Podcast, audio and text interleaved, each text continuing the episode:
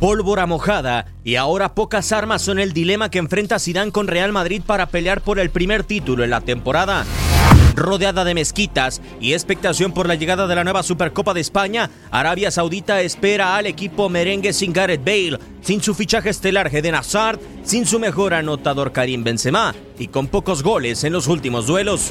Favorito, favoritos somos, somos los, cuatro equipos que la van a jugar, ¿sabes?